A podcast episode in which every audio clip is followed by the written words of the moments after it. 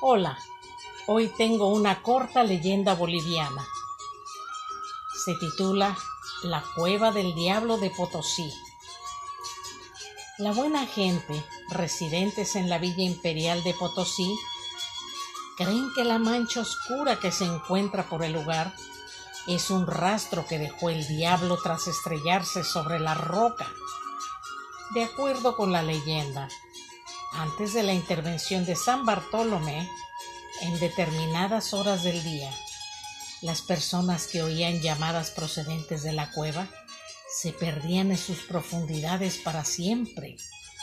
Otros cuentan que de ella salía un jinete en su diabólico corcel y no paraba hasta conseguir hacer pedazos a un desafortunado transeúnte.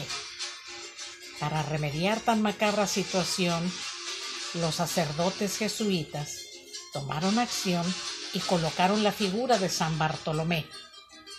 Pusieron una gran cruz en la cueva del diablo. Así ahuyentarían al maligno, cuyos poderes todavía se encontraban en esta.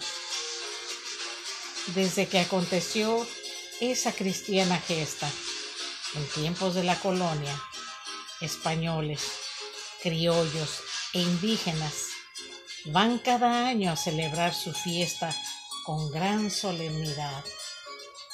Gracias por su atención a estos momentos compartiendo esta hermosa leyenda boliviana. Los invito para mi próximo relato. Gracias nuevamente. Hasta la próxima.